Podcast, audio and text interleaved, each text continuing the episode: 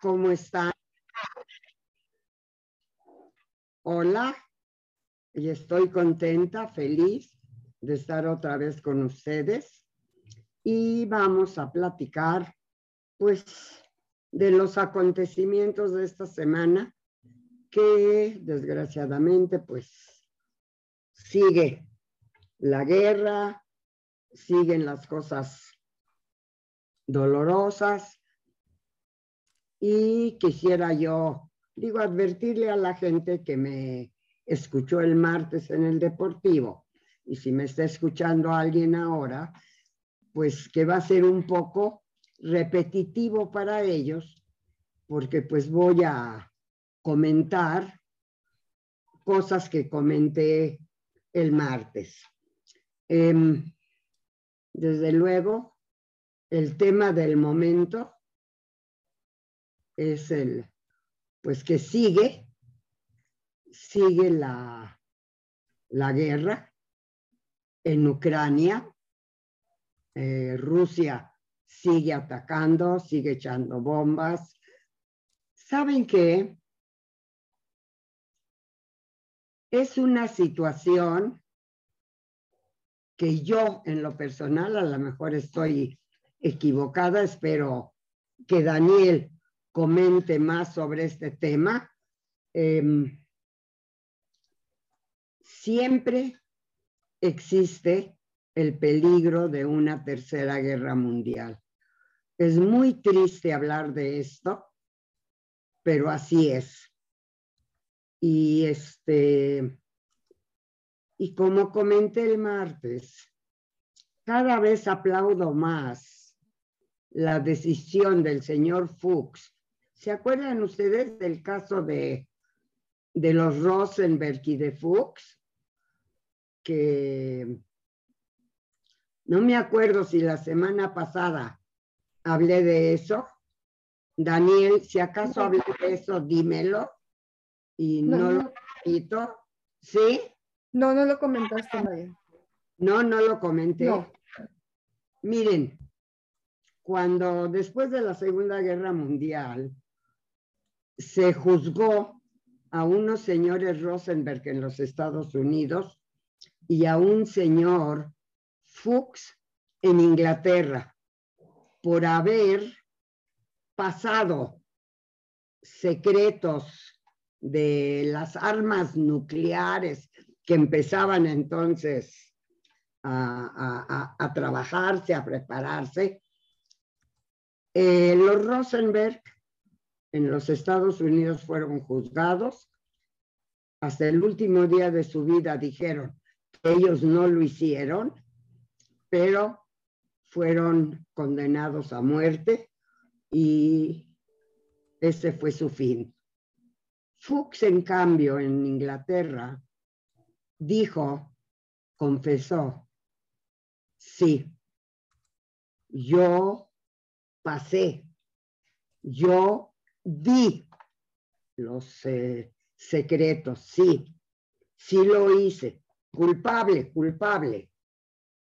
Pero es la única manera en que yo veo que se va a mantener la paz en el mundo.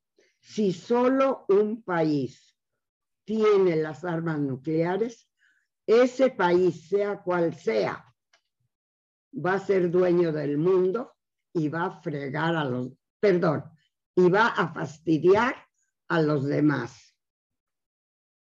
Por lo tanto, yo reconozco que di los secretos, que los pasé, porque es la única manera de mantener la paz.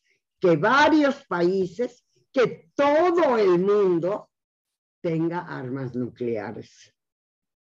Y la verdad, yo estoy convencida que si no hemos tenido una guerra nuclear es por eso.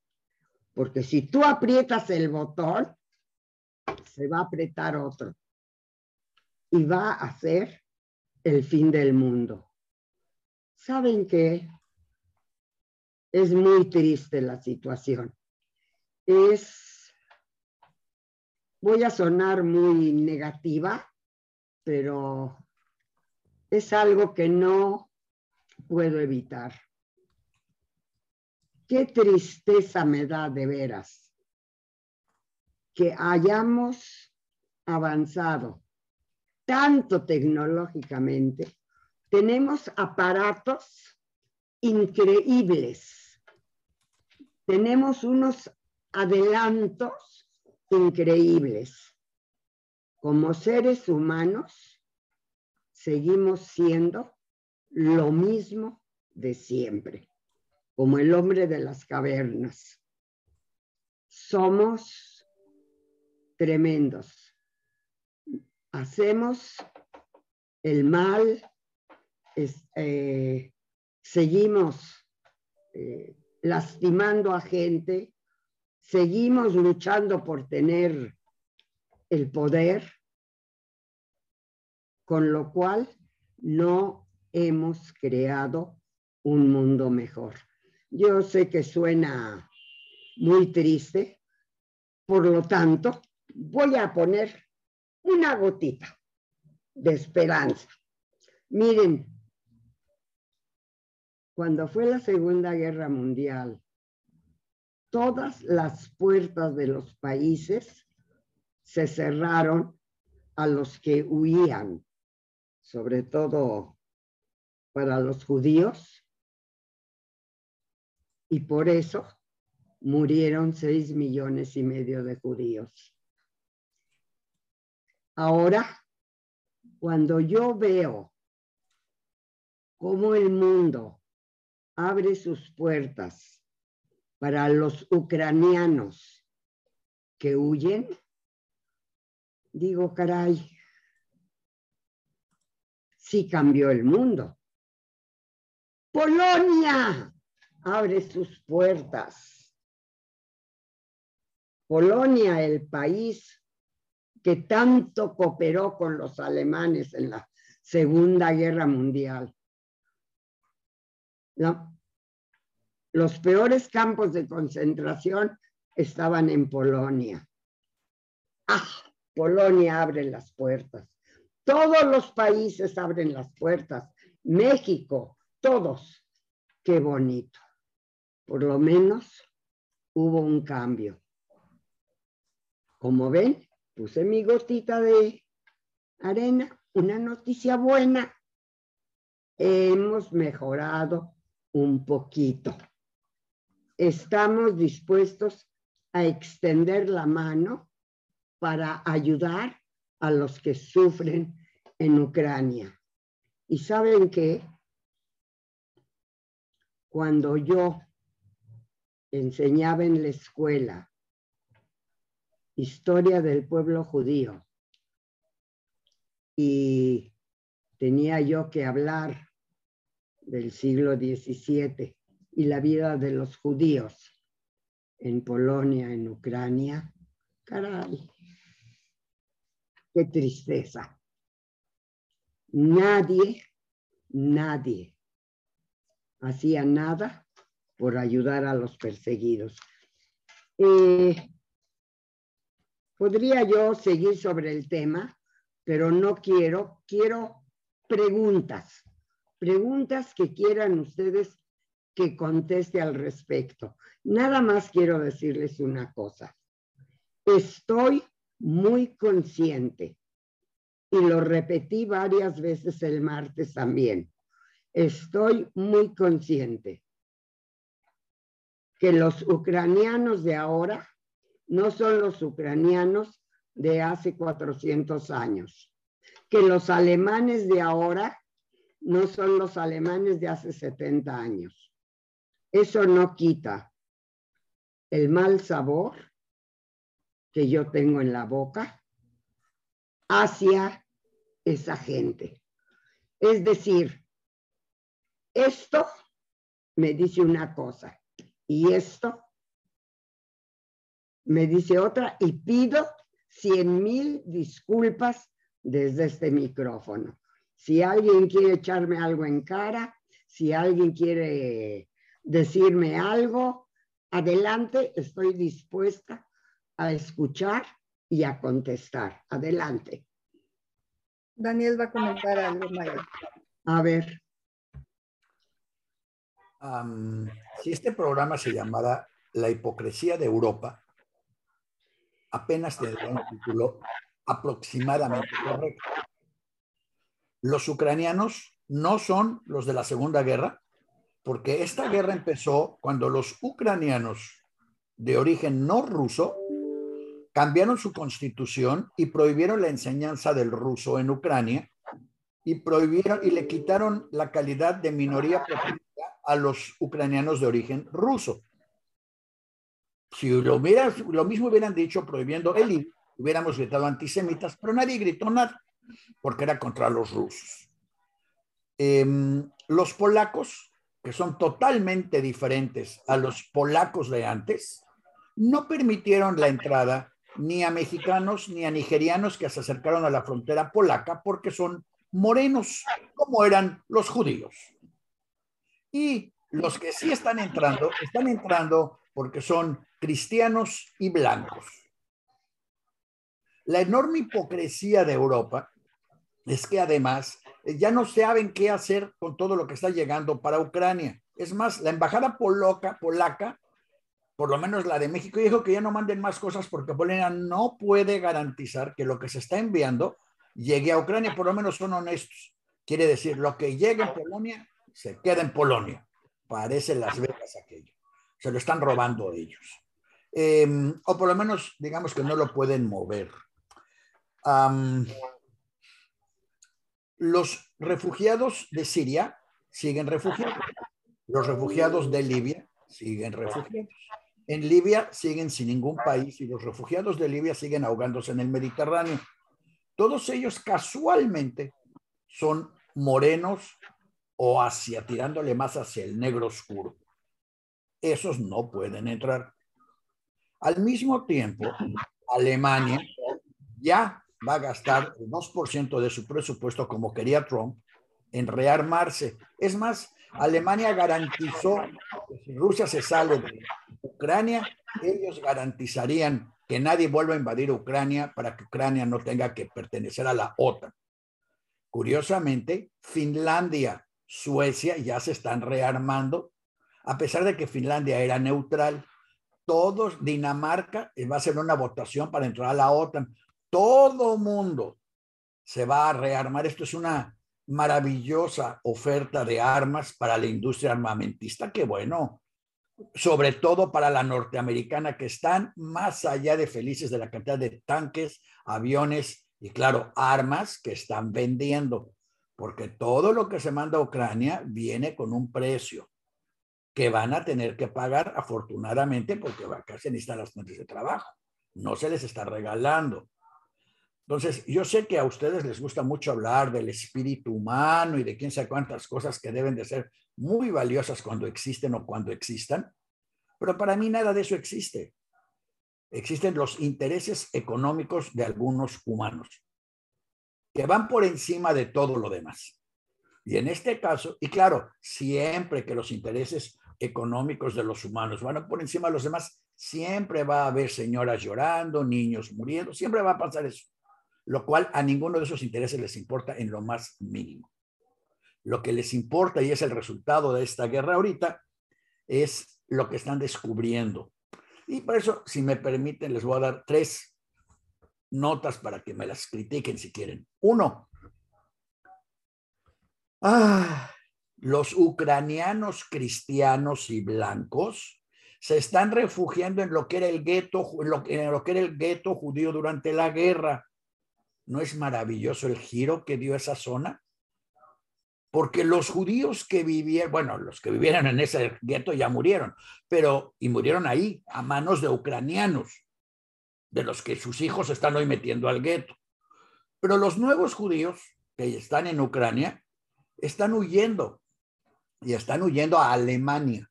Esa es, esa es una parte muy interesante. Eso sí es un cambio, que ahora resulta que para salvarse hay que huir a Alemania. Y qué bueno que pudieron huir. En el, durante la guerra tuvieron que huir a Shanghai. Y después de la persecución rusa tuvieron que irse a Azerbaiyán y Bakú y una serie de lugares. Entonces, eso sí es algo diferente. Pero hablar de la decencia polaca o de la decencia ucraniana, ni la una ni la otra. Siguen siendo un montón de racistas y un montón de discriminadores matándose entre sí. Lo bueno o lo malo de todo esto es que hoy, por ejemplo, va a subir la bolsa con las acciones chinas porque China llegó a la conclusión de que Rusia ya no es un poder militar, ya no se tiene que preocupar por Rusia y dado que no se tiene que preocupar por Rusia, ahora se tiene que preocupar por Estados Unidos y no se quiere preocupar por Estados Unidos, entonces ya va a ser amiga de Estados Unidos otra vez y todas sus compañías que tenían prohibido entregar su contabilidad y sus datos al gobierno americano, ya lo van a entregar en la bolsa para que todo el mundo sepa cómo funciona porque China quiere llevar la paz en paz, porque no es guerra, la paz en paz. Entonces, Rusia, por un lado, China ya descubrió que no existe la amenaza rusa. Europa descubrió que no existe la amenaza rusa, pero qué buen pretexto es para el negocio de las armas. Y la pregunta va a ser, ¿en qué van a usar sus armas los próximos europeos? Que van a tener los hangares retacados de aviones americanos y las bodegas llenas de armamentos. Pues en algo van a tener que usarla. Yo supongo que los alemanes pues, lo usarán en defender a alguien, no sé a quién. Por lo pronto, los suecos van a defender a los fineses, los fineses van a defender a los, eh, a los, a los, a los lituanos, que son unos verdaderos neonazis. Los, y, y la próxima semana vamos a saber si los neonazis ganan otra vez en Hungría o son reemplazados. Es más, para quienes viven en México, les sugiero que sigan con cuidado lo de la elección en Hungría, porque es exactamente una copia de las votaciones en México. Es increíble lo parecido que son exactamente los pasos que está siguiendo un país y el otro, porque ambos pertenecen al pacto de Sao Paulo. En fin, yo no quería echarles a perder este momento de humanismo y de sobriedad y de creencia para todo el mundo, pero la realidad es que yo no veo nada diferente, excepto que esta vez les tocó a los blancos cristianos ser atacados por otros blancos cristianos y buscar asilo en países de otros blancos cristianos. Y mientras la, la, marca de blancos cristianos no cambie, para mí no ha cambiado nada. Digan, háblenme otra vez cuando reciban morenos o cuando reciban negros. Y entonces hablaremos de la nueva Europa. Mientras, pues es Europa, no ha cambiado nada, es Europa. En fin, pidieron una opinión y discúlpenme por dar la mía, pero eso es lo que yo pienso de todo esto. Esto es simplemente un extraordinario ejemplo de la, de la ilimitada hipocresía, tanto del gobierno norteamericano, que no recibió un solo refugiado de Haití, y de todas las organizaciones que no mandaron una cobija a Haití, pero que ya no saben a dónde mandar tantas cosas que han juntado para Ucrania. Mándelas a Haití, a, los refugiados venezolanos en Colombia, mándelas a, Guatemala. Es más, distribuyanlas en México, donde hay gente pauperricísima que necesita todo eso. O hacemos una guerra en México para que haya motivo para mandarles ayuda. A lo mejor eso es lo que aprendimos de esta situación, que lo que necesitamos es una invasión. Ahora el problema es encontrar quién querrá invadir a México.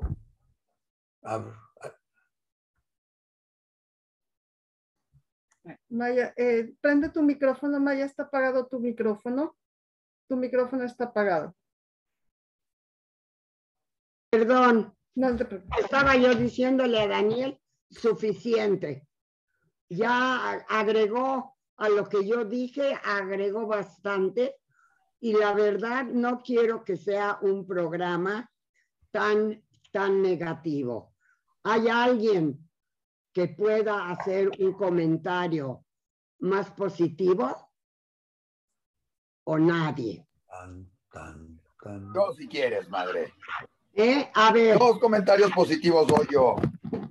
A ver. Uno, ya hay sorteo del Mundial y nos tocó contra Polonia contra Arabia Saudita y contra Argentina. No sé qué tan positivo sea eso porque no se ve nada fácil, así que veremos si México regresa o se va rápido, pero dentro de toda esta crisis y todo este esto, lo interesante es que siga habiendo y que hay lugares donde esto pasa de alguna otra manera a, a enseñar que se puede hacer. La canción del mundial se llama Mejor Juntos, una canción en inglés y en árabe, donde es mejor juntos. Recordemos que el Mundial se juega en Qatar. ¿Sí? Y donde hacen varios ejemplos de amistad y de unión, y ojalá el fútbol pudiera servir para todavía unir eh, y, resolver muchos conflictos. El caso es que aquí ni a Ucrania ni a Rusia les, les importó, aunque les afectó, y los rusos están muy dolidos porque los dejaron fuera del Mundial por esto. O sea, la FIFA reúne a más países que la ONU, tiene más poder a veces que la propia ONU y tiene más televidentes. Se les puedo jurar que se va a hablar más del Mundial de fútbol en estos días que de Ucrania y todo el mundo va a hacer análisis de quién va a pasar, contra quién le tocó jugar, a quién le tocó jugar contra quién y cómo le, si a Brasil le tocó el grupo fácil, si a España se le complicó porque van a jugar España-Alemania o cómo, cómo quedó el Mundial y va a ser algo en ese sentido, ¿no? Donde no importa si está Irán y donde en algún momento si les tocara jugar a Irán contra Israel, ¿sí? Probablemente se acabaría jugando, como ha sucedido en otras cosas, porque el poder que tiene la FIFA económicamente, publicitariamente y lo que mueve, a veces es más fuerte que cualquier gobierno que quiera hacer algo. O sea, me imagino que ningún juego se va a jugar en Querétaro, ¿verdad? Porque no, todos en Ucrania nos queda chico. Todo es Qatar, Daniel. Dentro de, dentro de cuatro años es entre México, Estados Unidos y Canadá. Y a ver cómo nos toca el rollo, ¿no? Espero, ojo, Querétaro es una posibilidad y es un estadio bellísimo, donde normal, pero bueno, ahí entran otros conflictos y otras cosas y donde les enseñamos que, que también sabemos pelear, ¿no? Es curioso cómo el Mundial puede detener, igual que las Olimpiadas, aunque normalmente el Mundial nunca se ha visto afectado políticamente. Recordemos que las Olimpiadas sí se han visto, cada Olimpiada hay un tono político, ya sea que Rusia dice boicotea o Estados Unidos boicotea así como Estados Unidos boicoteó las de Moscú. No porque realmente les afectara a Afganistán, sino porque les iban a poner una paliza a los rusos de aquellas y dijeron, pues ya tenemos cómo zafarnos, ¿sí? Este, luego Rusia boicoteó el, el Black Power en, en México, eh, eh, Hitler en Alemania y, Jesse Owens. O sea, siempre las Olimpiadas han tenido un tono muy importante político. Creo, que alguien había pedido comentarios positivos. A ver. Y lo positivo es que ya hay sorteo del mundial, ya vamos a jugar. Ese es, ese es uno. El segundo se está llevando a cabo en México, el Festival Aviv. Que da gusto saber que también es el título del Festival Aviv es Continuemos. Vamos a continuar. Boy Navshim esto, donde además Daniel estaría feliz porque en Danza de Cámara y en otros ha habido varios bailes con música en irish y temas en esto, donde ha sido mucho el tema judío, donde se ha recordado muchas cosas y todo eso es positivo. Y la tercera positivo, justo ayer que se conmemora o se estableció como el día del 31 de marzo, el día de conmemoración de la expulsión de los judíos de España. Ayer se dio la inauguración de una, una escultura de Sacal, el, escultor mexicano que, ya falleció, una escultura de él en el puerto de Cartagena para honrar a los judíos que fueron expulsados y dentro de los discursos se habló mucho de que sean bienvenidos de regreso, tanto ellos, sus familiares y todo, que tuvieron que dejar sus casas y que sean bienvenidos de regreso, ya sea España o en su caso también Portugal lo ha manifestado, ¿no? Aunque ahí ya sabemos que hubo varios cambios para la nacionalidad. Otra vez, afectados por, por intereses comerciales y por Ucrania y por esto. Ojo, es tan fuerte, y regresando al tema del Mundial, es tan fuerte el fútbol que obligó de alguna manera a Abramovich, ¿sí? un judío ruso muy poderoso, a tener que, entre comillas, vender su equipo de fútbol para que éste pudiera seguir participando en, en un torneo internacional. Entonces, ahí pueden dar toda la vuelta entre España, Portugal, la ley, los judíos, el fútbol y lógico el Festival Aviv que se está desarrollando en México, que reúne a mucha gente de la comunidad y que además los bailes han estado realmente espectaculares y parece que nunca hubiera sucedido nada en el mundo tras dos años de pandemia. Pues, ¿cómo les agradezco a mis dos hijos que hayan participado y le hayan dado animación al programa? Ahora quisiera mucho si hay alguien del público. Judith, por favor, hay alguien del público que no sean mis hijos, que, quieran comentar, decir algo. Por el amor de esto parece ya un, un, programa familiar. Quisiera yo oír gente que no es de la familia comentar. Eso, eso me excluye a mí porque yo soy tu sobrino. ¿Puedo comentar? Habla tú y a ver si después de ti se anima alguien del público. Adelante, Ricardo. Quiero oír un comentario. Hoy soy parte del público, entonces eh, está bien, ¿no? Pues mi comentario no es muy largo. Solo quiero decir que mm, la exposición de Daniel se me hace sumamente lúcida y puntual y correcta. Creo que lo que dice Daniel es un análisis sucinto y brillante de cómo están las cosas. Este comentario no es muy positivo, pero solo quiero agregar a lo que dijo Daniel, no hay nada nuevo bajo el sol. Es exactamente lo mismo que estamos reviviendo. Y acerca del comentario de Isaac, quiero decir también otra cosa que nos remonta muy lejos, para distraer a la gente de preocuparse de lo que importa, le, dan, le, daban en la antigua Roma pan y circo, panem et circenses. Ahora no les dan mucho pan, pero sí les dan circo. El fútbol es un circo mundial para distraer la atención de todo mundo y para hacer que, se, que piensen en otras cosas que son bastante insustanciales. Hay gente, hay gente para la cual el fútbol es su vida, para mí no, pero creo que estos eventos mundiales, a donde hay un acercamiento entre naciones, es totalmente hipócrita también. Cuando están en la cancha son rivales, son enemigos y no aportan nada muy, muy positivo. Así que con Daniel digo, nada nuevo bajo el sol, y con Isaac digo, pan y circo, nada cambia. Sorry, porque no fui muy, muy positivo tampoco, pero así están las cosas. Yo quiero ver algo en defensa de lo que yo dije con Juan Ricardo. Creo que el fútbol, además de pan y circo, puede servir y debería de servir de ejemplo en muchas situaciones, ¿no? Creo que, y justo como lo dijo, lo que dijo Daniel, eh, eh, cuando dijo lo de Querétaro, se dio algo interesante en México, ¿sí? En los estadios y en todo lado. Hubo, no sé cuánto dure o que no dure, ¿sí? Pero cualquier intento de agresión, cualquier cosa, fue duramente recriminada en los estadios, entre los jugadores. Después de eso, en un partido, un jugador se levantó, quiso tener lo que llamamos normalmente una bronca en la cancha, ¿sí? Y fue duramente criticado y dejó una conciencia un poquito. Y bien utilizados los deportes y todo, también tienen que ser generadores de un cambio. El ver salir de un equipo, o sea, que también se ha usado al revés, pero el que salieran de abrazados dos rivales militares o lo que fuera en un momento dado, tocó ver en un momento dado a ucranianos y a rusos en estos principios, saliendo diciendo, esto tiene que terminar, pero verlos unidos, decir, la gente está en contra y, caer en el sentido de decir, es que esto, esto es un asunto político que no debería de ser, y la gente tendría que servir de ejemplo y de, por lo menos dejar una pequeña lección a la gente, un ejemplo, un aprendizaje de que las cosas tienen que ser diferentes. Y creo que el fútbol, el circo o el que sea, podría ser un, una manera de educar a la gente en ese sentido, ¿no?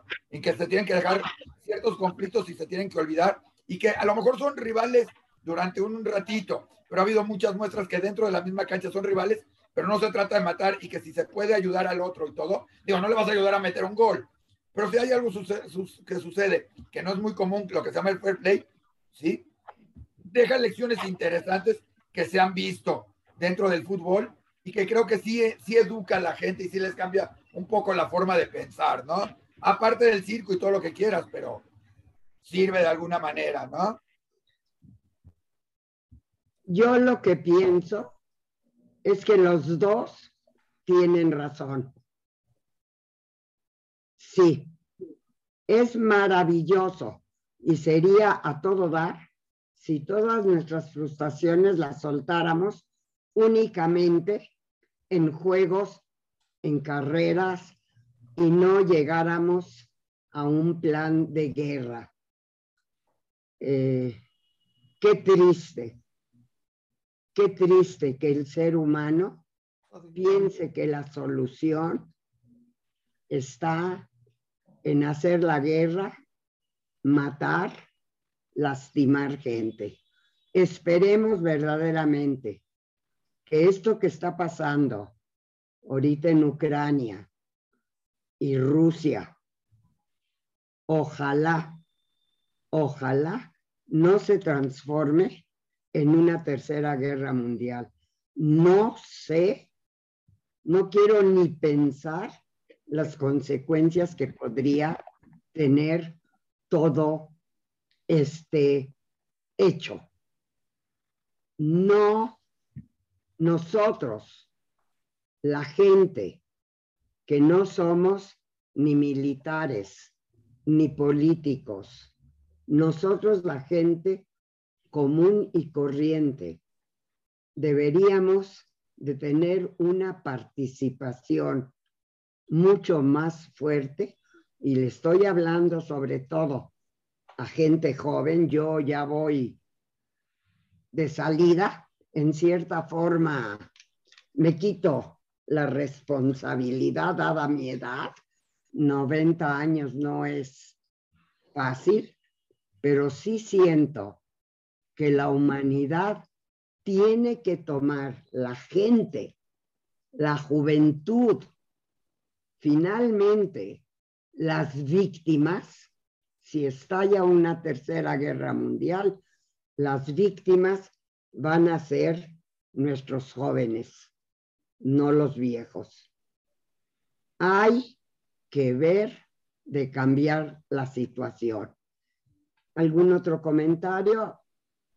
Ah, Daniel. ¿Puedo, ¿Puedo comentar? Sí, adelante. Bueno, este, Sarita Sánchez, dándoles lata. Bueno, eh, yo creo que, que, las Sagradas Escrituras son reales un 100%. Yo tengo esa convicción, esa este, certeza en el Santo Eterno. Y yo recuerdo mucho eso en estos tiempos, como vemos eh, la humanidad y como vemos los acontecimientos. Me acuerdo mucho de Nínive cuando dice que Jonás fue y, y, este, y les advirtió del mal que les venía y esa gente lo que hizo fue, fue este, clamar a Dios y volverse de su mal camino. Yo creo que eso serviría mucho a la humanidad, que le clamáramos en estos momentos que no sabemos, como dice Mayita, si se soltara una tercera guerra mundial, ¿qué, qué sería de nosotros, de toda la humanidad, verdad? Porque esas bombas pues, son, son altamente mortales. Pero si todos le clamáramos al Eterno y nos volviéramos de nuestros malos caminos, yo estoy segura y sé que el Señor tendría compasión no solamente del pueblo de Israel, sino de toda la humanidad. Y este es mi comentario. Gracias. Muchas gracias por el comentario. Quiero agregar una cosa.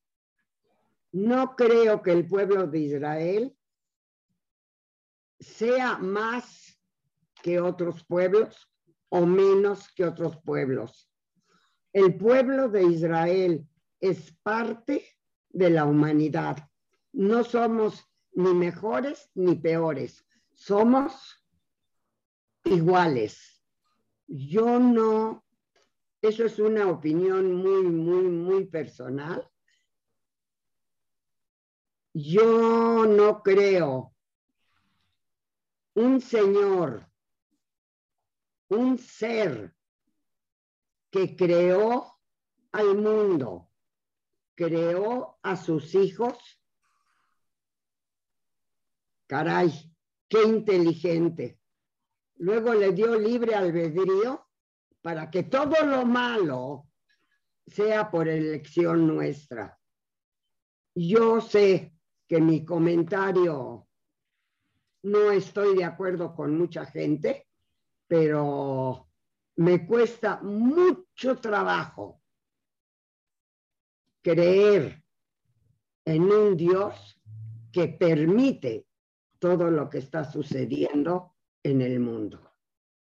Digo, Mayita, nada más este para, para recordar lo que dice ahí en una parte ahí por Isaías 59, 2, que dice que también Eclesiastés dice que Dios hizo al hombre recto pero ellos buscaron sus muchas perversiones. Entonces yo creo que el humano es el que está haciendo las cosas mal, porque el santo bendito todo lo hace bien. Los que estamos destruyendo el planeta somos nosotros, los que hacemos malas obras somos nosotros. Y el Señor aún nos presta vida. Este es mi comentario. ¿Y por qué lo permite? ¿Por qué no, no, no acabó ya con todos nosotros? Por su santa misericordia, porque se apiada de nosotros aún, porque no sabemos a dónde vamos a despertar. Por eso nos presta vida aún, porque dice que mientras hay vida hay esperanza, Mayita. Y también dice allá en, este, en Isaías, dice que por nuestros pecados, dice que Dios no nos escucha. Y en Isaías 59, 2 dice, porque no se ha acordado la mano del Eterno. Dice, pero vuestros pecados han hecho una separación y separación también es muerte. Entonces hay una separación entre el Señor y nosotros por nuestros pecados. Por eso si nosotros nos clamamos al Señor y nos volvemos de nuestros caminos, seamos la humanidad completa.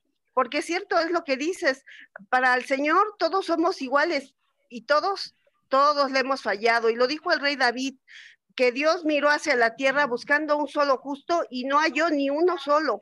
Entonces yo creo que el problema lo tenemos nosotros porque el Señor es amplio en perdonar a todo aquel que se quiere buscarle y volverse de sus malos caminos. Y ya cada quien sabe lo que hace en su vida en realidad.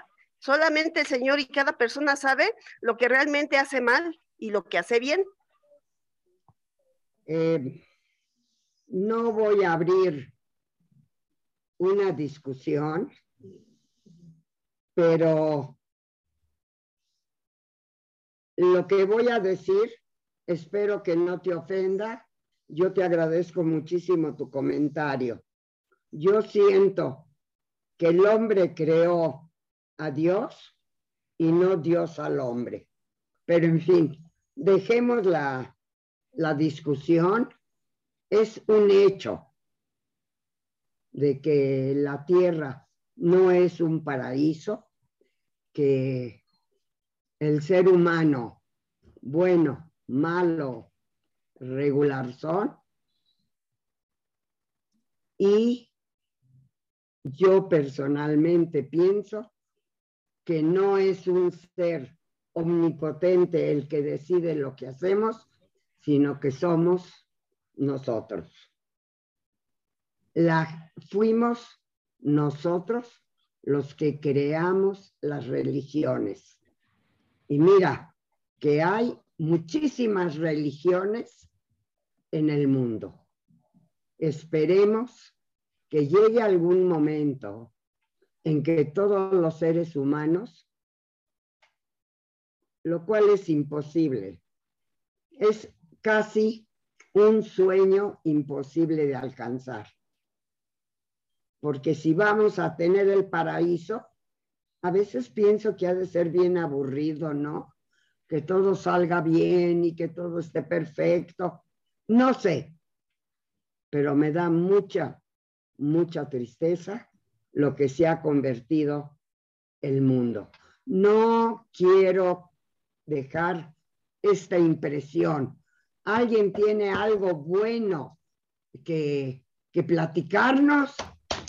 Venga, venga. ¿Tiene algo más que quería comentar? A ver, adelante, Daniel. No sé por qué ese tono tan pesimista. Nada está peor que antes. Es más, los ucranianos atacaron Rusia. Los ucranianos atacaron Rusia. No ha caído una sola bomba atómica. No hay tercera guerra mundial. No la va a haber precisamente gracias a estos señores que repartieron la teoría, eh, las, armas nucleares a todo el mundo. no, no entiendo cuál es el mismo. Aquí estamos dándonos de cachetadas a nombres, dándose, dejando que otros se den de cachetadas mientras todos aplaudimos y nos preparamos para el campeonato de fútbol. ¿Qué hay peor? ¿Por qué ser pesimistas? Da igual. Es más, todo el mundo ya va a fiestas, ya va a bodas, ya va a, este, ya están haciendo niños, bueno, siempre han nacido niños, pero están haciendo, ya hay fiestas de nacimientos, de todo. No está pasando nada nuevo. ¿Por qué dejarse sí hay edificios destruidos en, en, en, en Ucrania. Bueno, fuera del hecho de la gente que murió, que siempre va a ser la gente inocente, pues los que van a regresar van a regresar a edificios nuevos, más modernos, con mejor plomería, con luces LED. Las ciudades se van a ver bonitas. Hay que ver trabajo, hasta van a traer trabajadores de Polonia a Ucrania seguramente para que ganen como los meseros mexicanos. Una posibilidad de trabajo. Hay que ver el lado positivo, no todo es negativo. Así es como nos generamos porque no entendemos otra manera. Bueno, pues así es como nos generamos. Pero de ahí a ahogarse en un vaso de, de pesimismo, ¿por qué? ¿Qué les está pasando a los suecos o a los polacos o a los húngaros o a los eslovacos o a los rumanos o a los búlgaros, azerbaiyanis, Bueno, los rusos. Se llama un conflicto limitado para quemar armas viejas, producir clientes nuevos, con el mínimo posible de, de, de, de víctimas, donde los gringos quisieran que los rusos mandaran muchos soldados para que los mataran y los rusos decidieron que mejor mandan muchos cohetes para que los que se mueran sean los civiles ucranianos. Los civiles ucranianos están muriendo porque su gobierno no quiso declarar la neutralidad cuando tuvo la oportunidad. Bueno, pues que se las arreglen entonces. Es una pena, y repito, todos los que tengan cosas para refugiados, mándelas a Haití, mándelas a Siria. Hay un montón de sirios que nos están escuchando o de gente que origina, cuyas familias vienen de Siria. Ayuden a los que se quedaron allá. Ya, y vamos todos positivos a prepararnos para el Mundial de Fútbol. Ok, ya, eh, el mensaje que mandaste es sumamente positivo. Esperemos de veras, busquemos dónde hay problemas y tratemos de ayudar. Eh, yo espero que verdaderamente esta situación cambie, que veamos las cosas positivas y vamos a ver qué pasa. A ver, Judith, ¿alguien más que quiera hablar? Porque ya la familia ya no. Ah, y Daniel traía algo, nos quería comentar sobre unos libros que están muy interesantes. Daniel quiere comentar sobre unos libros. Ah, a ver, Cambiando de tema, vamos a cambiar de tema. Quiero, quiero, quiero, cambiar. Muy bien. Ah. Voy a enseñarles tres libros nuevos que acaban de llegar. Uno se llama Kiddush Hashem. El libro es muy viejo, fue escrito a principios de siglo y la historia es de hace 300 años en Ucrania, pero lo interesante de este libro es que fue impreso en Las Vegas en el año 20 2022. Es una nueva impresión de un libro en Yiddish, escrito en Las Vegas, eh, bueno, impreso en Las Vegas hace apenas unos meses. Por si alguien está interesado, lo pueden pedir aquí en Diario Judío. Vamos a tener todos los links a todos estos libros, por si alguien los quiere comprar o pedir. ¿Está en inglés? ¿Mande? ¿En qué idioma? En Yiddish perfecto, sin faltas de ortografía, sin mala edición, sin nada. Y además, para que se agarren, costó cuatro dólares, lo mismo que un café expreso en la calle en Ciudad de México. Cuatro dólares y acá está el libro. Um, 218 páginas. Además, con un diccionario al final de traducción de palabras hebreas utilizadas o de palabras de origen hebreo y de otras palabras de origen ucraniano, para que la gente conozca todas las palabras. Al ir leyendo no se le escape ningún término. Ese es uno. El otro que es todavía tan o más interesante, nos acaba de llegar del norte de Estados Unidos. Está, trae una traducción de Berish Goldstein. Berish Goldstein es un maestro de Harvard que se ha dedicado a traducir obras uh, clásicas de la literatura inglesa americana, angloamericana, al Yiddish, con un Yiddish impecable y un trabajo extraordinario. Él nos mandó, por ahí tenemos una lista de los libros ya traducidos por él, a lo mejor la podemos poner en la pantalla o enseñarla o algo, pero en este caso el libro que tenemos hoy es el, eh, se llama The Inimitable Jeeves. Eh, en inglés, el, el inimitable Jeeves es una comedia, una obra de humor inglés muy, eh, bueno, se supone que es la gran obra de la literatura cómica inglesa, traducida al yiddish y presentada. Además, son, son, son un montón de páginas, son 200 páginas. 200 páginas, no sé si alcanzan a ver la calidad. Eh, son 200 páginas y este es el señor Berish Goldstein. Acá está, ahí está, ahí está, ahí está. Berish Goldstein, quien se retiró de Harvard y se ha dedicado a traducir libros al Yiddish. Este libro también, el link donde lo pueden pedir, ya está en, eh, en nuestras páginas, en la memoria de este programa va a estar también. Léanlo, descubran el humor inglés traducido al Yiddish. También desde, desde Nueva York nos llega la, la nueva, la nueva revista de Eulenschwell, la cual cumple 80 años ininterrumpidos de publicarse sin subsidios de parte de nadie. Vive de sus suscriptores y vive de quienes lo apoyan directamente. Si usted no se ha suscrito y le interesa, si usted dice que le interesa el Yiddish, suscríbase, porque con eso va a ayudar a la revista. Si usted quiere aprender algo nuevo, le, suscríbase porque es buenísima. Siempre viene con artículos de último momento eh, actualizados. Y es, en este caso, por ejemplo, viene todo un artículo sobre Yiddish Wissenschaft, ciencia, judía y terminología científica en Yiddish. Y, y, y bueno, viene con poemas, prosa, eh, obviamente re, recomendaciones y lecturas de otros libros en Yiddish publicados durante estos meses. Así que, por lo menos en el mundo occidental, el Yiddish sigue avanzando y profundizando en la calidad de sus publicaciones. Eh, y los invito a que todos participen de esto y o inviten a otros a participar. Y para quienes no saben Yiddish y les interesa aprenderlo, también ya regresa este junio, este junio regresa el curso en Yiddish del Uriel Weinreich Institute en Nueva York. Eh, esta vez se va a presentar junto con, va a estar ahí Eliezer Niborsky, Miriam Trin y toda una serie de personalidades dando este curso de introducción al Yiddish por un lado y de profundización en Yiddish en otro nivel en el Bard College en Estados Unidos. Junio 21 a julio 29. Bueno, sí hay algo positivo en todo esto y en todos lados.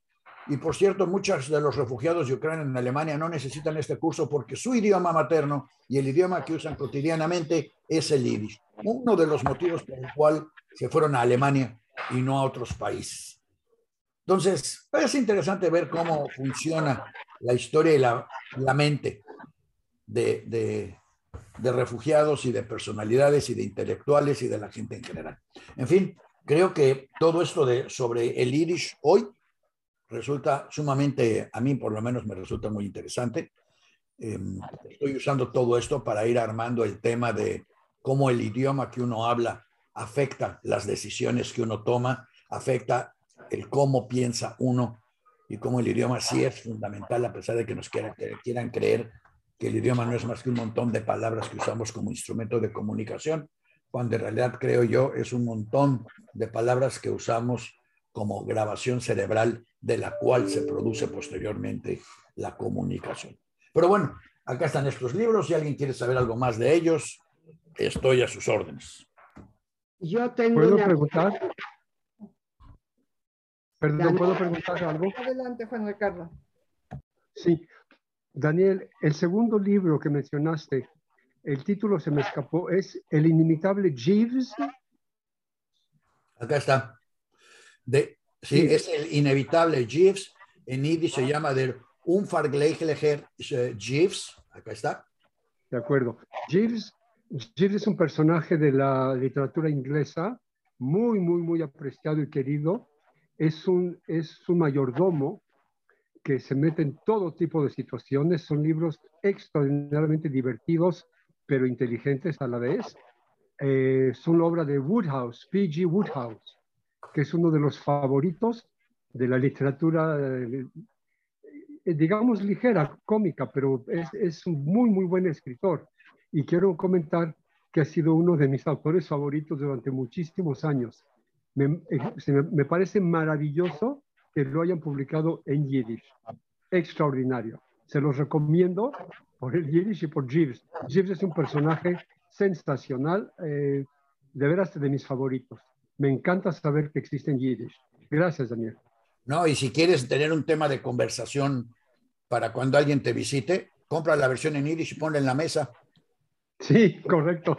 Maravilloso. Usa exactamente los colores y el dibujo y todo. O sea, es una traducción sí. fidedigna del propio libro. Sensacional.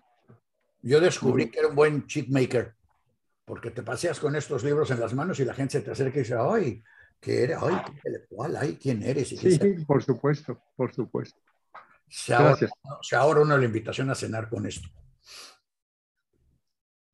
Daniel, yo te quiero agradecer mucho esta noticia que diste y quisiera que me hicieras el favor de decirme si puedo conseguir el libro a través de Amazon para el aparato que yo uso para leer, ya que yo no puedo leer un libro debido a mi mácula. Entonces, quisiera yo saber si hay modo que en Amazon compre yo el libro para, no me acuerdo cómo se llama. Audiolibro, pero no creo que esté en Amazon. Algo, es más, no creo que esté porque acaba de publicarse. No creo que exista la versión de audio. A menos... No, no es en audio, Daniel. Es el Kindle, la versión de libros para digitales. Por eso, pero no creo que exista todavía en versión digital porque se acaba de escribir y si se fuera a producir, yo creo que la produciría Yiddish Book Center, que es lo que están grabando, están grabando algunos. Hay Pero, manera que investigar. Vamos a ver. Te agradecería que lo checaras. Te lo investigo también, Maya, si quieres. Por favor, investiguenme eso, porque es la única manera que yo tengo hoy en día de poder leer en mi, no me acuerdo ni cómo se llama el aparato. Kindle. Kindle, eso. En mi Kindle, para poder leer y para mí sería maravilloso. Y quisiera yo agregar algo más. Eh, soy sumamente parcial en este tema. Para mí, el Yiddish es mi idioma paterno, materno, es en realidad el primer idioma que escuché y hablé. El yiddish es una parte de mi vida. Reconozco con mucha vergüenza que no le transmití lo que mis padres, que ni siquiera se lo propusieron, fue lo natural, me transmitieron a mí, yo no se los transmití a mis hijos.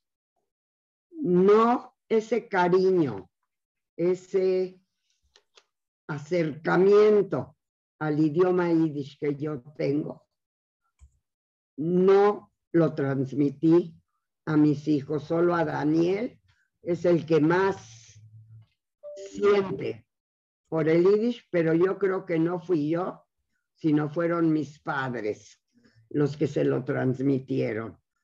Nunca voy a arrepentirme lo suficiente de todo esto. Traté de transmitirlo a mis hijos y después platico contigo, Judith, de lo que me mandaste del artículo porque es una persona, después lo platico, Ok.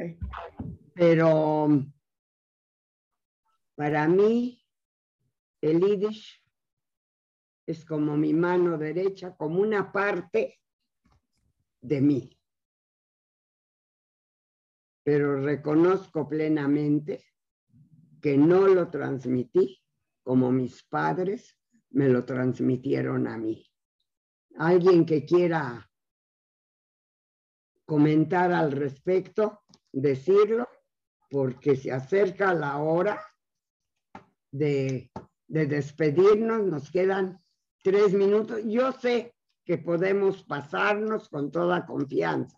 Por eso, si alguien quiere comentar algo, adelante, por favor.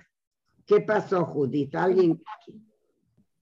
Me pareció que Daniel quiere comentar algo, pero no, ya no quiere comentar.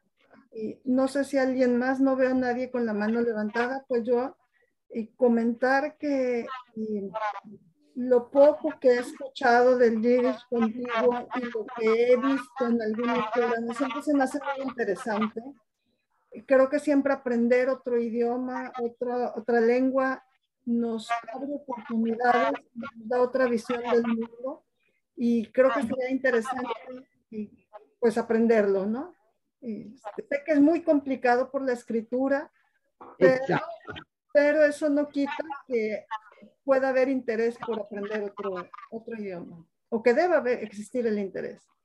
Mira, lo que pasa con el yiddish es que era el idioma de los judíos europeos y no, por ejemplo, aquí en México, que teníamos un colegio sefaradí teníamos un judío, un, una, una, escuela ashkenazí. Las escuelas ashkenazís enseñaban yiddish.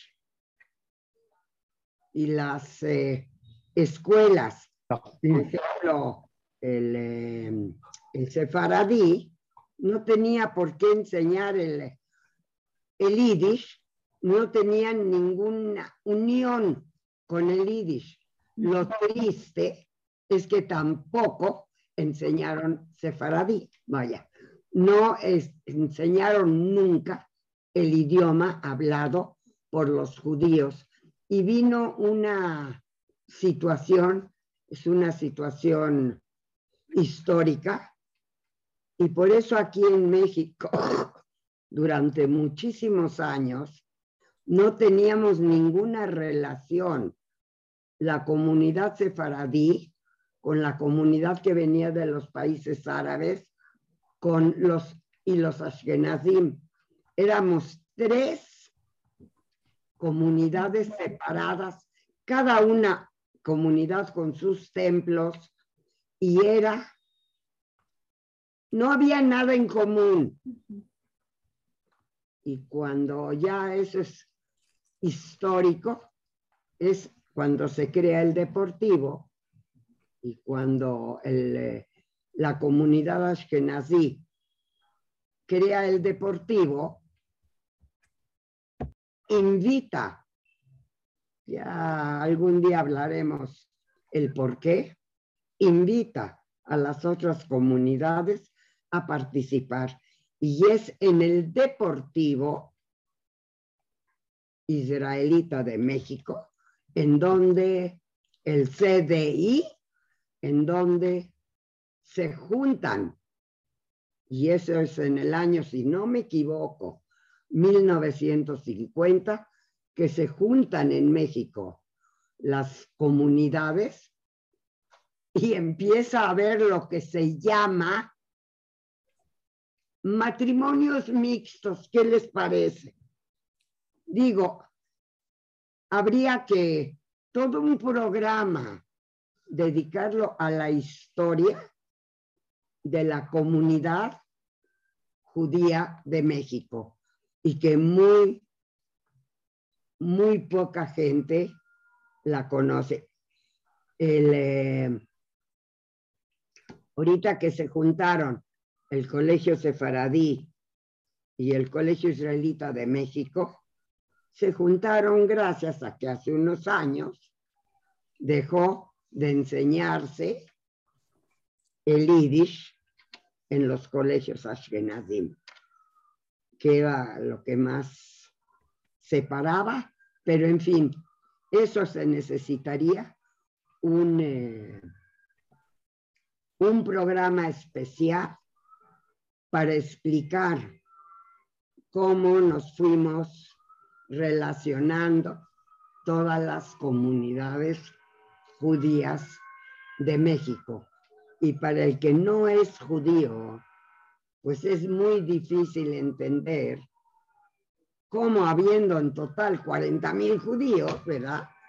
Tenemos la cantidad de comunidades que tenemos y que ahorita nos volvimos a juntar.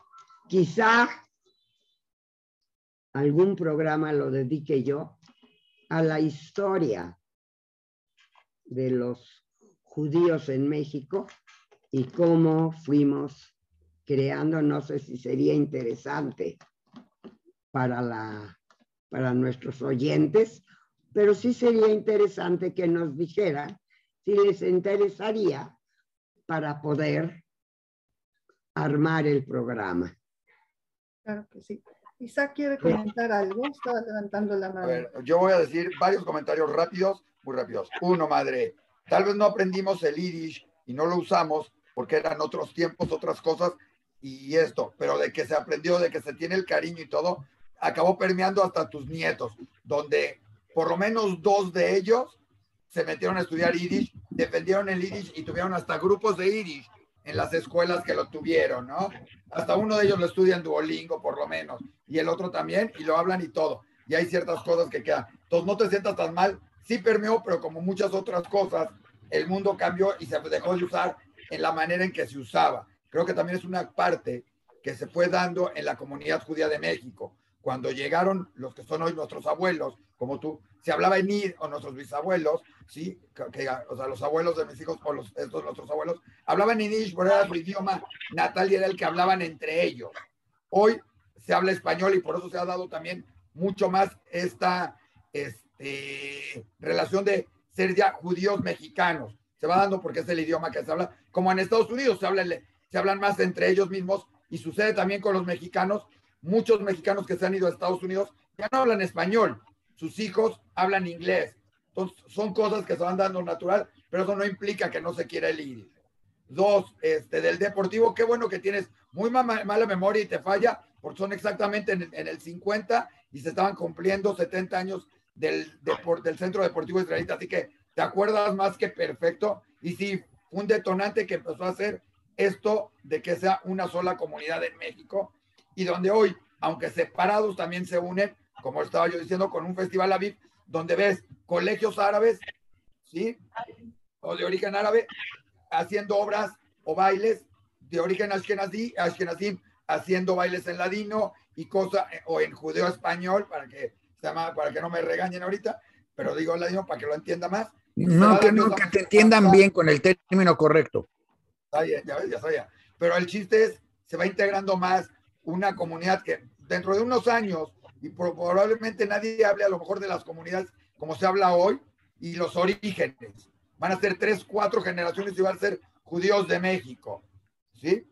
Y como está dándose en cierta inmigración hacia otros países, donde las comunidades judías en otros países, diga comunidades judías de mexicanos, ya son una sola sin importar si es que nací, Kalevi, Shami o lo que sea. Entonces se va a ir dando esa integración y por eso es importante también el recordar todo esto que vivieron personas como tú, que fueron dando la continuidad a lo que es hoy la comunidad judía de México, muy sui generis en lo que es en el mundo, definitivamente, ¿no? Gracias.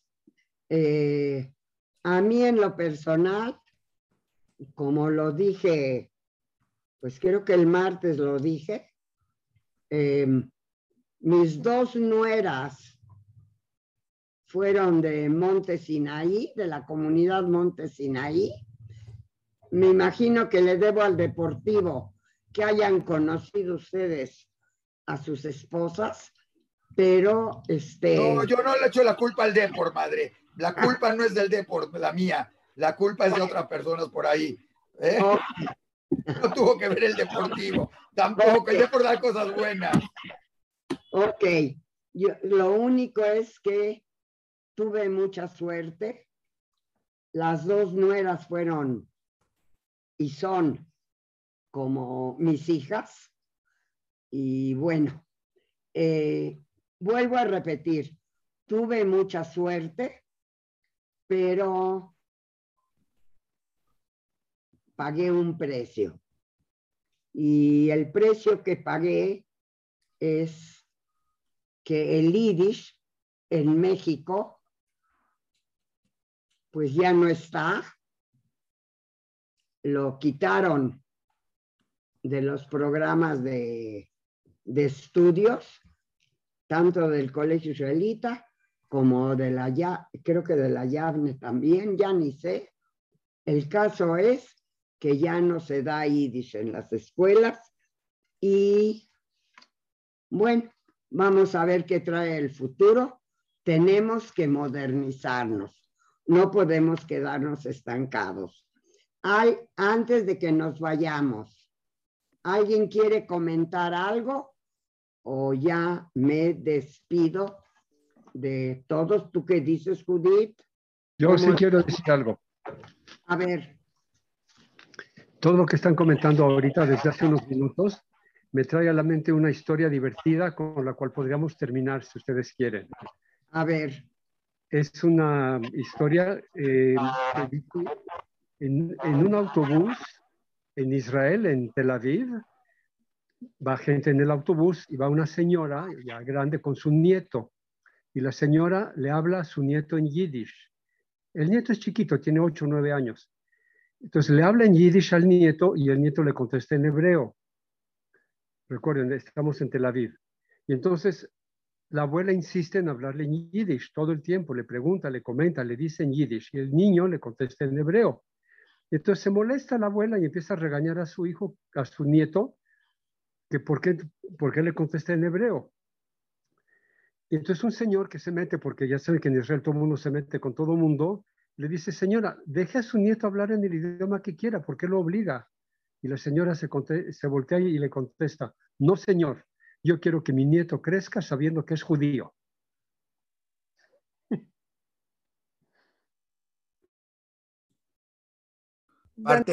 Parte del punto que yo he estado subrayando es que el idioma es parte de la funcionalidad cerebral.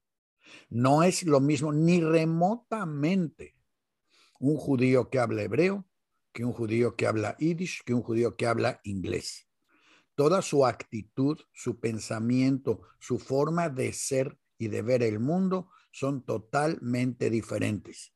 Si no por otro motivo, por las palabras incluso que no existen en un idioma o en el otro.